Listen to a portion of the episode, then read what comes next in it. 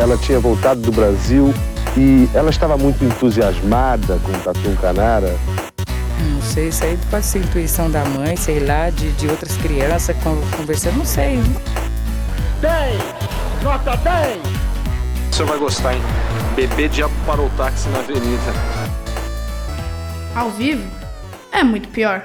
Eu sou Camila Quintzel. E eu, Danilo Corsi. E hoje a gente vai conhecer um pouco da história de Plínio Marcos, um dramaturgo brasileiro que foi a cara da contracultura e mudou em muito o jeito de escrever para teatro no país. Além disso, vamos contar como ele foi tão perseguido pela censura durante a ditadura que seus textos eram censurados antes mesmo de serem lidos, ou seja, ele era sinônimo de obra proibida.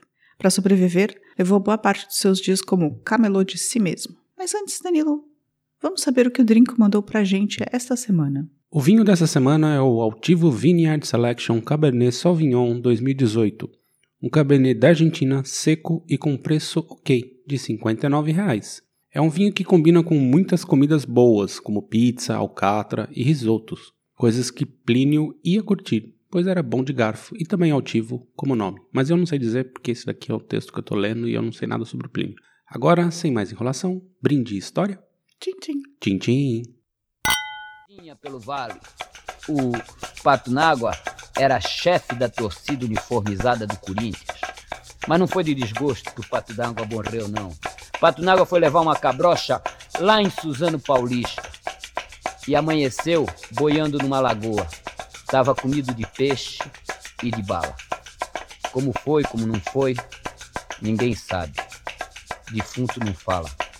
O que a gente sabe é que a notícia chegou no Bexiga na hora da Ave Maria.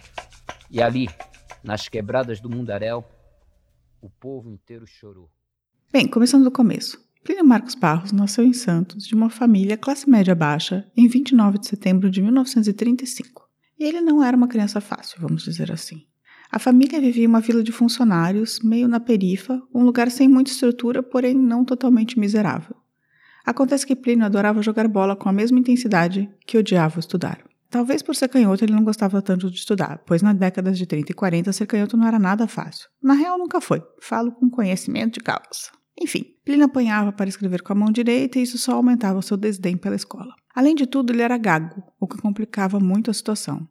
Assim, de expulsão em expulsão, nosso futuro autor só terminou o primário, com muita dificuldade, com a mãe indo levá-lo literalmente arrastado para a escola. Justo. Você acha justo a mãe levar arrastado para a escola? Tem que levar arrastado mesmo. Você ia arrastado ah, para a escola? Fui algumas vezes. Nossa, eu era tão boa moça, tão boa aluna. Ah, tadinha. Eu não. Denúncia, Danilo. Mas você terminou mais que a quarta série. Sim, sim, sim. Terminei. Tá. Até a faculdade. O Plínio não. Conforme foi crescendo, começou a jogar mais futebol e chegou mesmo a jogar um pouco, pouco tempo pela Portuguesa Santista. Você conhece a Portuguesa Santista? Sim, é um time tradicional. Mas ele, torce, ele torceu, na verdade, por um time chamado Jabaquara, que acabou. Também é outro time tradicional de Santos. De Santos. Pai de Plínio, preocupado com esse filho sem educação e que acabava, acabava frequentando a boemia mais do que deveria, ainda o inscreveu em um curso de funilaria e conserto de fogão. Mas acabou nunca trabalhando com isso. Tipo, era o IUB lá, Instituto Universal Brasileiro, que ele fez? Não, esse é o irmão do Bolsonaro, que ganha 12 mil reais porque conserta a geladeira, você sabe essa história, né? Pois é, né? Então, é, parece que ele, mas ele não ganhava 12 mil reais, o Plínio Marcos, tá? E aí ele nunca trabalhou com concerto de forgão, mas ele se aproximou do quê? Do circo, claro. E ele criou um personagem, o Palhaço Frajola, que fez muitos espetáculos em Santos e região. Que horror. O quê? Detesto palhaços. ele era palhaço. Do circo ele começou a se juntar ao teatro amador, que você também deve adorar. Ah, tenho menos restrições, digamos. E aí fez umas peças como ator, ficando muito amigo de Pedro Bandeira, Sim, aquele Pedro Bandeira que escreveu quase todos os livros da nossa infância, sabe? Tipo A Droga da Obediência. Não, mas ele, quem escreveu quase todos os livros foi o Marcos Reiner. Mas o Pedro Bandeira também. Também. Feiurinha. Tava lá, junto. Tava junto. É. Aliás, esse, esse o, o, livro dele, um desses aí, se eu não, se eu não tô enganado, foi alvo lá do, do Weintraub, né? Que tipo, falava que era um livro antipatriota, alguma coisa assim, eu não lembro exatamente. Pode ser, talvez a droga da Não sei, não sei. Eu acho que foi ele, mas eu não tenho certeza. Ah, eu lembro que teve um livro. Não era Os Meninos da Rua Paulo, não? Não, não era. era não, eu não lembro o livro agora, mas teve uma polêmica dessa e eu acho que era o Pedro Bandeira. Enfim. Nesse mesmo período, ele começou a frequentar os bares de Santos e conheceu Patrícia Galvão, a Pagu. Aquela mesmo, lá do movimento modernista, ex do Oswald de Andrade. Sabe quem é? Sei, claro. Enfim, a Pagu era pelo menos 20 anos mais velha que Plínio, mas reuniu um grupo de, em volta de si e adotou o moleque. Assim, ele era convidado a frequentar as rodas de intelectuais e artistas de Santos desde muito jovem, ainda como ator amador e palhaço. Uma coisa que acontecia na casa de Pagu eram as leituras de peça. Plínio acompanhava essas leituras curiosos, mas vale dizer que ele não era uma figura muito intelectualizada, tá? Era um cara que dava os truques, fazia os bicos de palhaço e camelô, investindo no teatro amador. Aliás, era um excelente camelô, justamente de livros. Ele ficava de butuca no que os intelectuais queriam e ia para São Paulo buscar esses livros. Mas também era um super troqueiro. O pagador de promessas, por exemplo, do Dias Gomes, que estava esgotado, e ele conseguiu só um exemplar, só que tinham encomendado três. E aí ele vendeu o mesmo livro para três amigos. ele vendia para o amigo e perguntava: Você vai ler agora? Aí o amigo falava que não, ele pedia emprestado. Entregava para o segundo, que... e aí entregava para o primeiro. Um lia, e aí quando o primeiro lia, ele falava: Ah, você já leu, então me empresta. E aí dava para o segundo. Ele era quase uma locadora de livro, né? É isso aí. Só que ele recebia de todo mundo, né? E mergulhando nessa história de teatro, é, tendo lido uma matéria sobre um adolescente que foi currado na cadeia, ele escreveu sua primeira peça, Barrela. Vou te dizer que a peça foi tão censurada que ela só foi apresentada uma vez e depois demoraram 21 anos para ela voltar a ser apresentada novamente. Que ano era isso? 1959. Ainda não era ditadura. É, Plínio fez o que sabia. Escreveu com a linguagem do povo, do porto, das prostitutas, uma história crua de violência na cadeia. Ninguém fazia isso no Brasil ainda. E isso impressionou algumas pessoas. Por enquanto, só em Santos, só em Santos. Então ele escreveu Barrela, fez um certo sucesso. A peça foi proibida no dia seguinte que foi apresentada, e, e, e, mas ele fez um certo sucesso em Santos. Mas aí voltamos à casa da Pagu. Foi lá que ele ouviu pela primeira vez a peça Esperando Godot, de Samuel Beckett. Plínio se impressionou?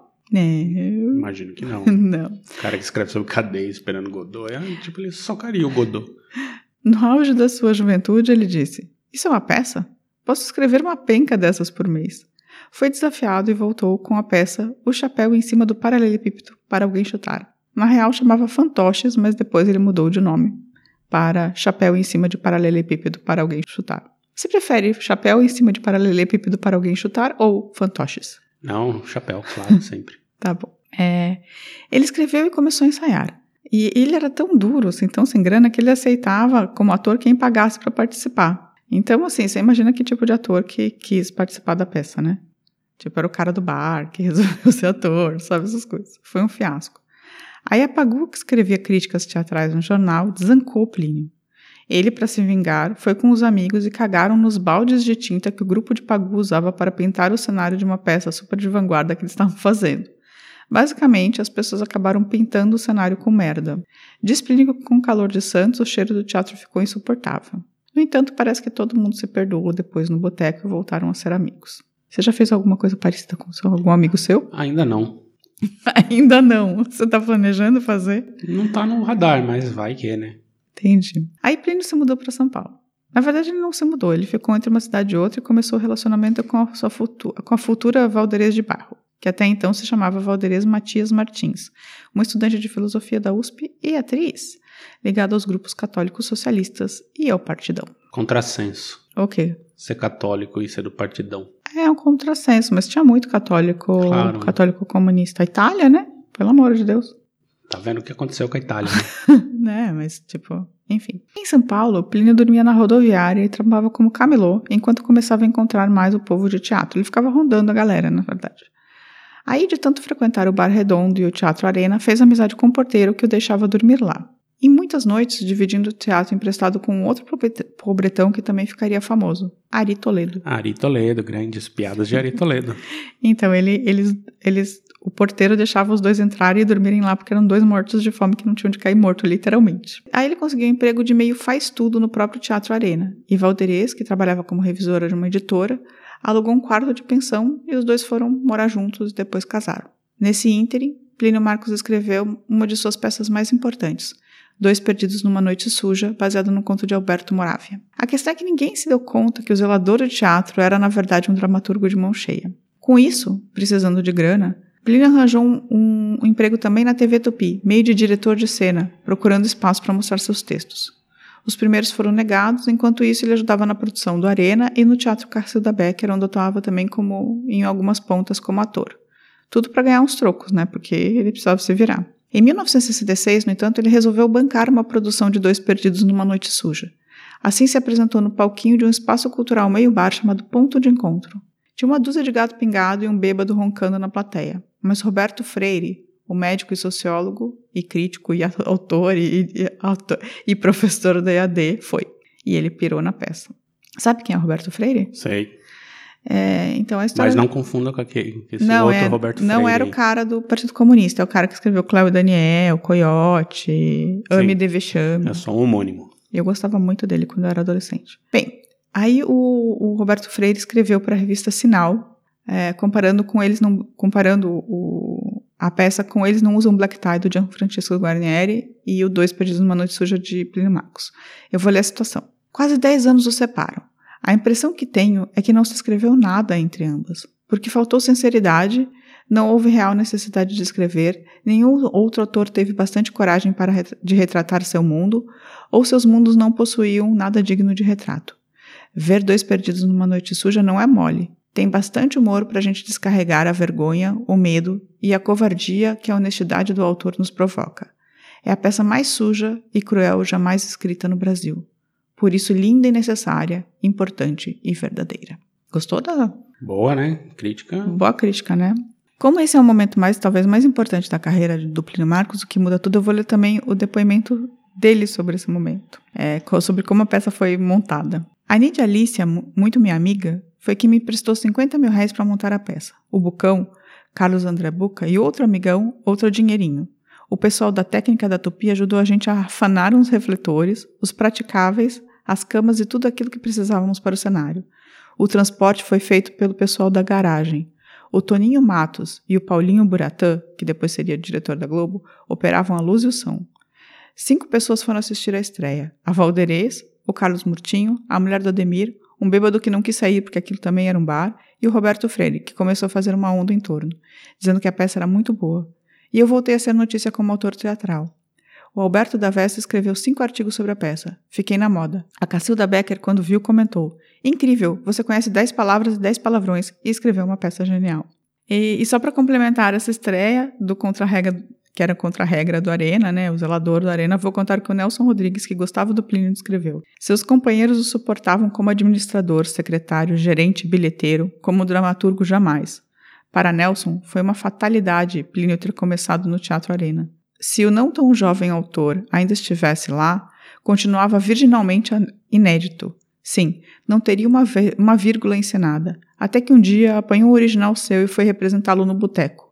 E o seu público de pau d'águas, gigolôs, contrabandistas e senhoras indignas foi muito mais generoso e solidário que o do que o do Teatro Arena. Ali começou a glória. Teatro de arena, né? Não teatro arena. É, teatro de arena, isso.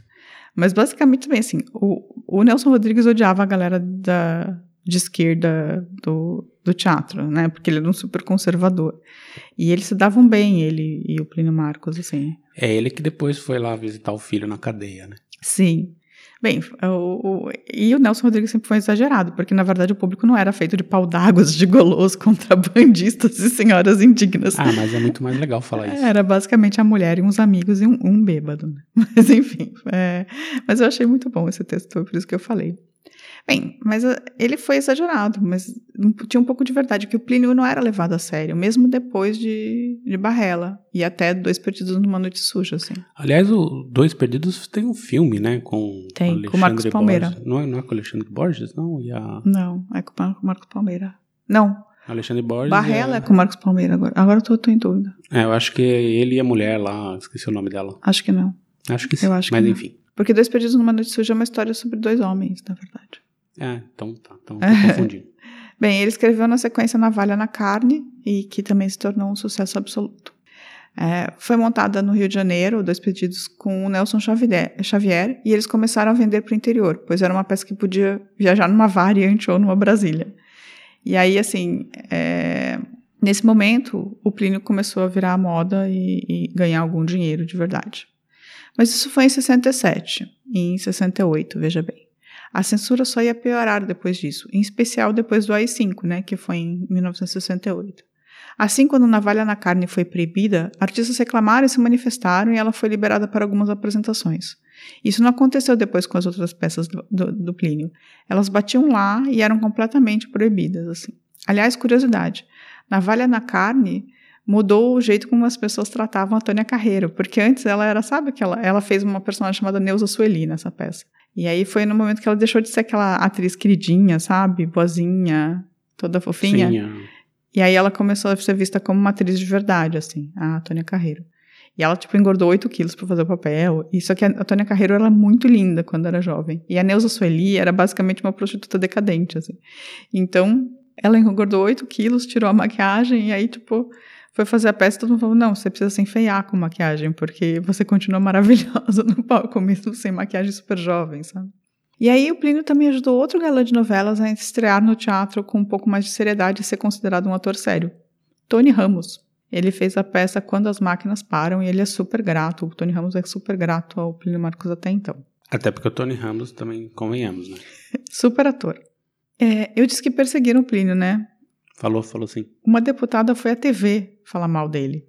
E aí ele, que não era que gostava de uma briga, ele foi também até a TV Tupi na mesma hora, porque ele trabalhava lá e rolou uma pancadaria com seguranças. Basicamente, ele tentou invadir o estúdio enquanto a deputada estava falando Justo. mal dele.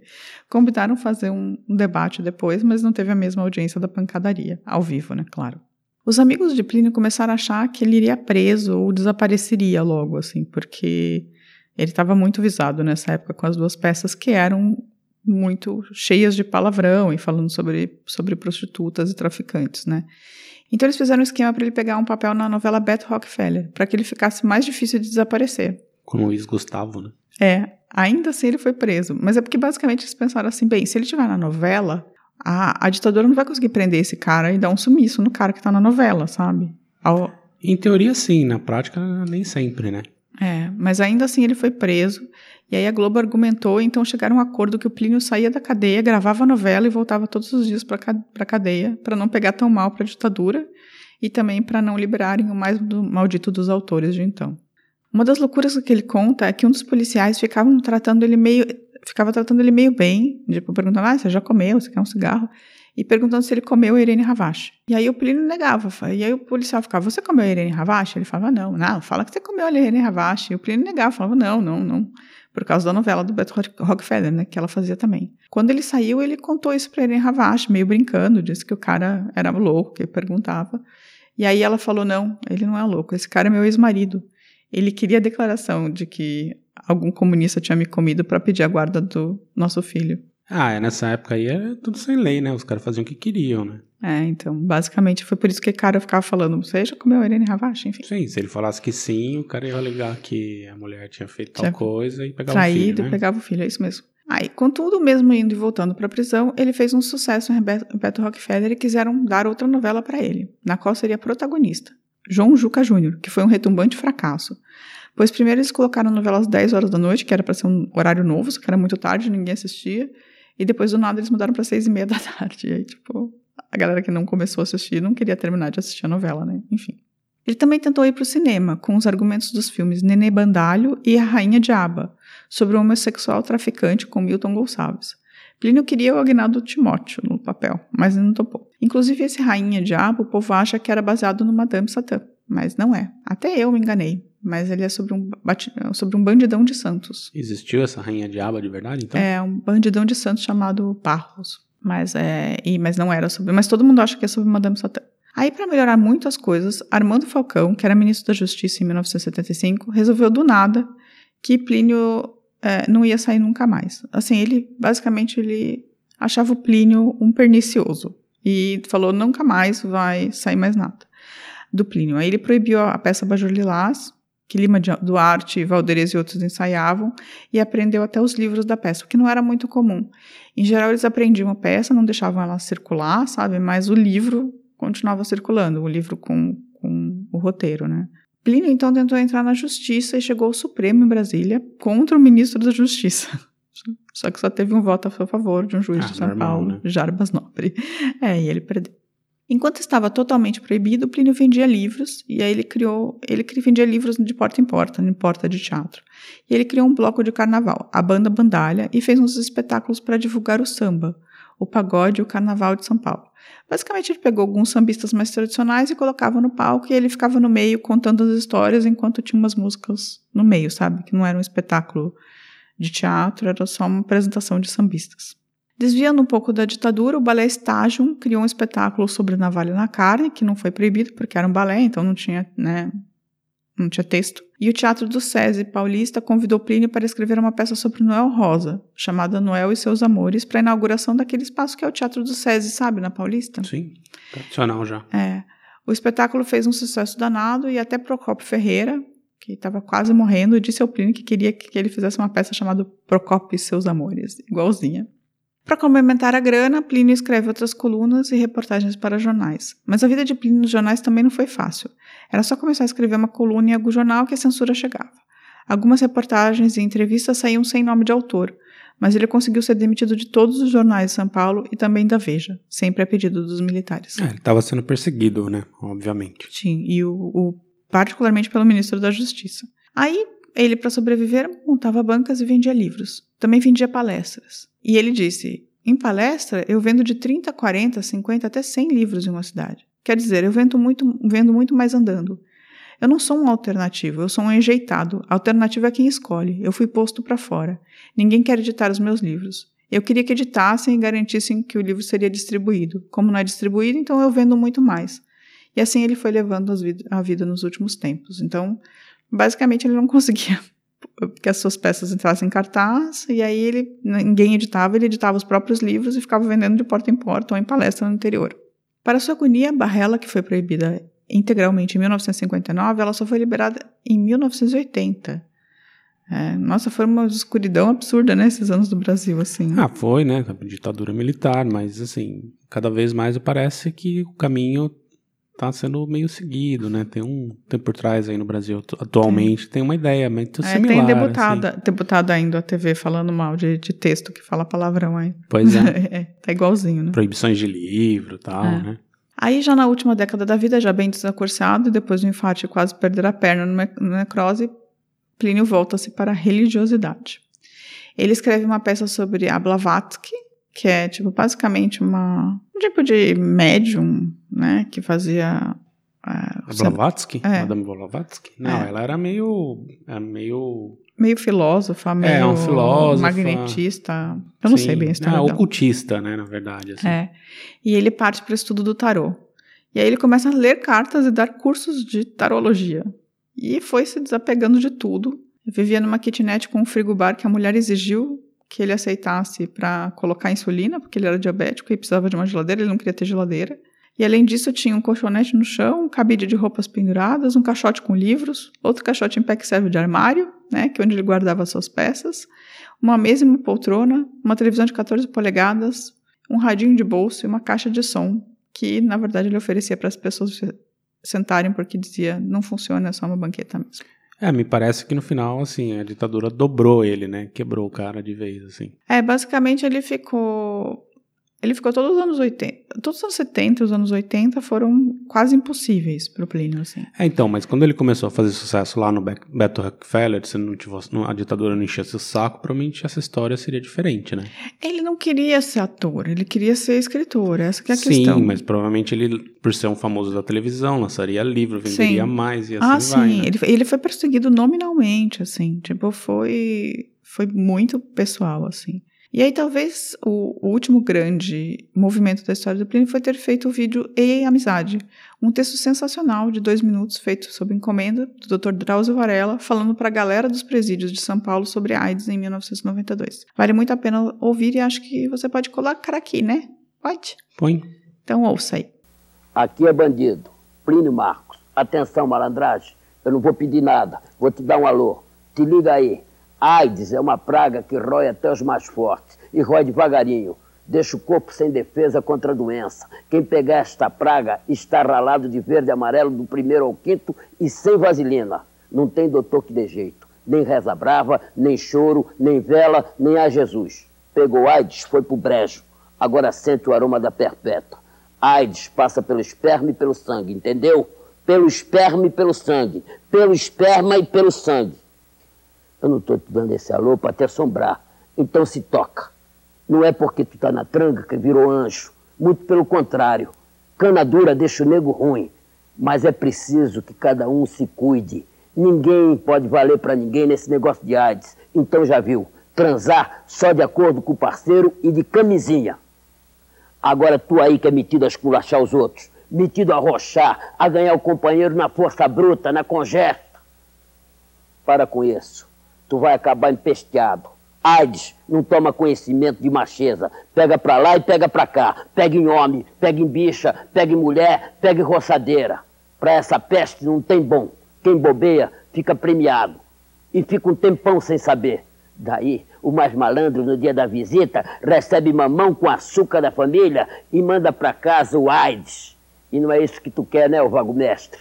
Então te cuida. Sexo só com camisinha. Quem descobre que pegou a doença se sente no prejuízo e quer ir à forra passando pros outros. Sexo só com camisinha.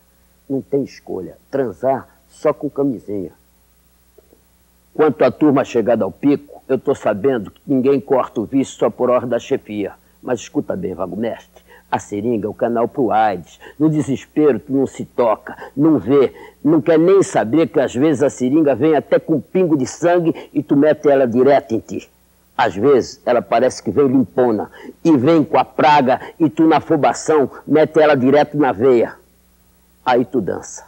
Tu que se diz mais tu, mas que não pode aguentar tranca sem pico, se cuida. Quem gosta de tu é tu mesmo. E a farinha que tu cheira e a erva que tu barrufa enfraquece o corpo, deixa tu chué da cabeça e dos peitos. E aí tu fica moleza pro AIDS. Mas o pico é o canal direto para essa praga que está aí. Então, malandro, se cobre. Quem gosta de tu é tu mesmo. A saúde é como a liberdade. A gente só dá valor para ela quando ela já era. Bem, nos últimos anos ele continuou mandando o livro de porta em porta nos teatros, é, incluindo quando suas peças começaram a sair com atores consagrados, porque aí ele já, tipo, já tinha meio desistido, sabe? Então ele virou meio tarólogo e camelou de si mesmo. Então, quando eles montavam as peças antigas dele, ele ia lá e montava uma banca na frente e ficava vendendo seus livros.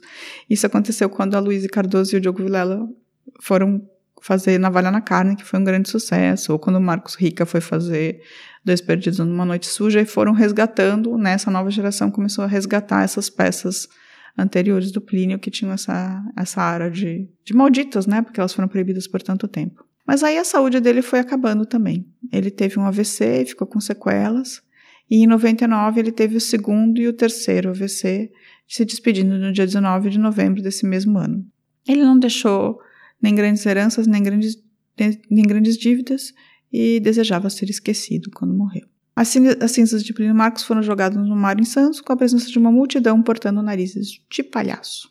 E esse foi um fim dos maiores atores de teatro do Brasil. É, então, é, é muito revoltante assim, você pensar que a ditadura militar tolheu o cara, assim, basicamente foi isso. Porque Sim. a possibilidade, né, quando ele estava desenvolvendo a carreira como ator tal, que poderia dar fama, ele poderia ter concentrado né, depois em escrever mais.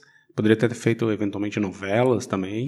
É, as novelas, ele tentou escrever argumentos para novelas, todos foram proibidos antes de chegar. Eles tentavam apresentar os argumentos, né, para ter uma, uma ele, que tinha censura prévia, né? Sim. Então eles apresentavam os argumentos, eram censurados, aí não rolava. O que e assim, o Plínio Marcos, ele, ele não era nem um cara uh, politicamente engajado, assim, digamos assim, sabe? Ele não fazia parte da LP. A dele era outra, né? Nem era do, é, nem do partido. Tal, né? É, ele era, ele era perseguido porque tinha palavrão, nas, basicamente porque tinha palavrão nas peças dele, porque tinha muita violência.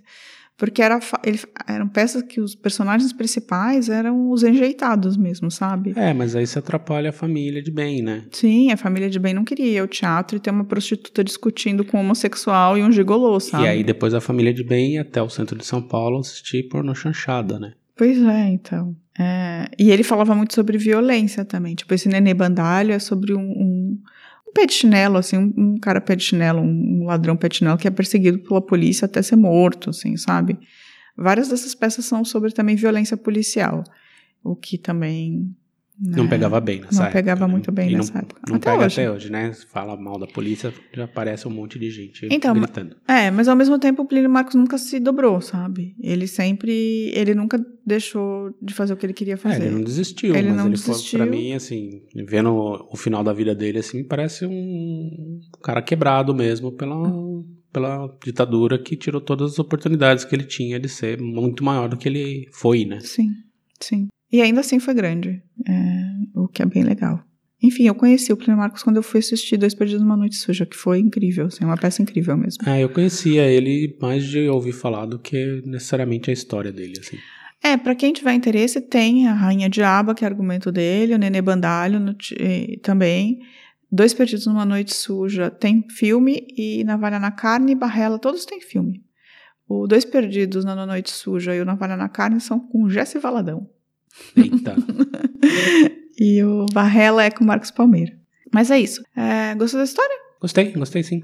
Vamos conhecer um pouquinho do Plínio Marcos, então? Sim, é bom sempre conhecer essas figuras. Vocês podem ir também no Roda Viva, tem, no, tem um Roda Viva com ele, tá no YouTube. Cara, quem quiser ver ele falando, né? E tal. E vamos dar uma pausezinha agora e vamos pros comentários? Sim. Então tá. E o Geraldão foi nesta toada de Largo da Banana, rolando fardo de algodão em carroceria de caminhão e aprendendo as mumunhas e as catimbas do samba. Até que o progresso entrou na parada e acabou com o recreio, onde o pessoal das quebradas do Mundaréu relaxava as broncas juntadas no dia a dia.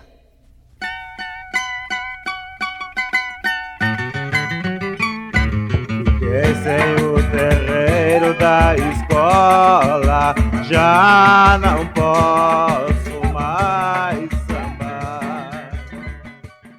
Voltando, voltando, voltando para os comentários. Que foi isso? Luciano Rucada aí? Eu tô Luciano Huck hoje. Luciana, não. É, vamos lá. É, quem comentou foi a Jenny Lee Joplin. Jenny Lynn Joplin. Ela falou que sempre foi interessada na música, na música da Maísa e achou a história trágica, mas achou que esse episódio foi um pontapé para conhecer a discografia dela. Ótimo. Ela também achou ótimo episódio. Teve também o, o Márcio Fabiano. Olha lá, Márcio Fabiano. Márcio Fabiano está com ciúme do Giancarlo. Ih, rapaz, treta de ouvintes. Treta de ouvintes. Giancarlo, Marcos Fabiano está com ciúmes e a gente quer dizer que tem amor para todo mundo. Então, Marcos Fabiano, todo mundo gosta de A você. gente gosta de você aqui. Você não tem um nome italiano que dá pra fazer com mãozinha, né? Tipo não dá, Giancarlo. não dá. Então a gente tem que falar Márcio, a gente não vai falar Márcio Fabiano. Não. não dá, entendeu? Mas Márcio Fabiano, você tá no nosso coração. Dá pra falar Marcião. Márcio? Marcião. Marcião. O Danilo vai começar a te chamar de Má. É, é o Oimar. Tá? E é isso. E ele fica zo... E o Márcio Fabiano também falou que eu que não dou bola, mas então eu também posso te chamar de Ma. Má. Então tá, Má. A Daniela Santos falou que a Lucinha Araújo, mãe do Cazuza, também tinha estudado com a, com a Maísa, você sabia? Isso eu não encontrei essa informação, só da Silvia Luftala, a Silvia Maluf. Diz que tava no, tá, no, tá na biografia do Cazuza, isso. Ah, eu não li a biografia do Cazuza, eu li a Talvez quando a Maísa. gente fizer um episódio sobre o Cazuza, a gente possa saber disso. Ah, sim. A, Jenny a Jenny Lynn Joplin, que eu não acho que seja o nome de verdade dela, né? Não, Sei improvável. lá. É, também Ela já tinha mandado uma mensagem ali em cima, né, falando Mandou, que mandou no da Maísa e depois foi ver a da Elis. Ela curte Ó. mesmo os, os- os das mina, mina cantora. Em breve, Dolores Duran. Ah, você vai fazer um sobre Dolores? Vou, mas mais pra frente, né? A Noite do Meu Bem? E o norte de Minas Gerais, eu acho que seja isso o nome do, da roupa, né? Norte de MG. Norte de miligramas. Norte de MG. Falou que é muito top. Topzera. Muito top. Topster. Topster. Aí a gente não vai comentar sobre as pessoas que reclamaram da gente. Sobre as pessoas que falam que Guaxuma lá é um bairro de Maceió, a gente já sabe agora. Obrigado por- sabemos. Por, por explicar isso no episódio do PC Farias. Outras pessoas que ficam falando que os meus comentários no, no, no Aragão são muito ruins. Eu não, lembro sei, eu não lembro. Mas a gente pede desculpa porque a gente não sabia que Manaus era tão grande assim. É grande, parece que você pode sair de uma ponta de Manaus às 7 horas da manhã e chegar às 7 da noite no outro lado da cidade. Pois é. E é normal, mas todo mundo fala que Manaus é muito grande. E aí também a gente tem que agradecer o Giancarlo, Giancarlo. que mandou mensagem também pra gente, uma mensagem linda e longa, comentando, comentando a Maísa, comentando São Paulo, comentando fatos pessoais. Muito bacana, a gente gosta muito que as pessoas interagem. Má, não fique com ciúmes. Sem ciúmes, Má. Aliás, a gente também recebeu, o Márcio Fabiano, eu recebi um, um e-mail dele do outro podcast, que é o Eu e Deuses, que eu também faço com a Dani Benetti. Ele foi lá ouvir, como eu tinha falado para as pessoas irem. www.euideuses.com.br euideuses.com.br.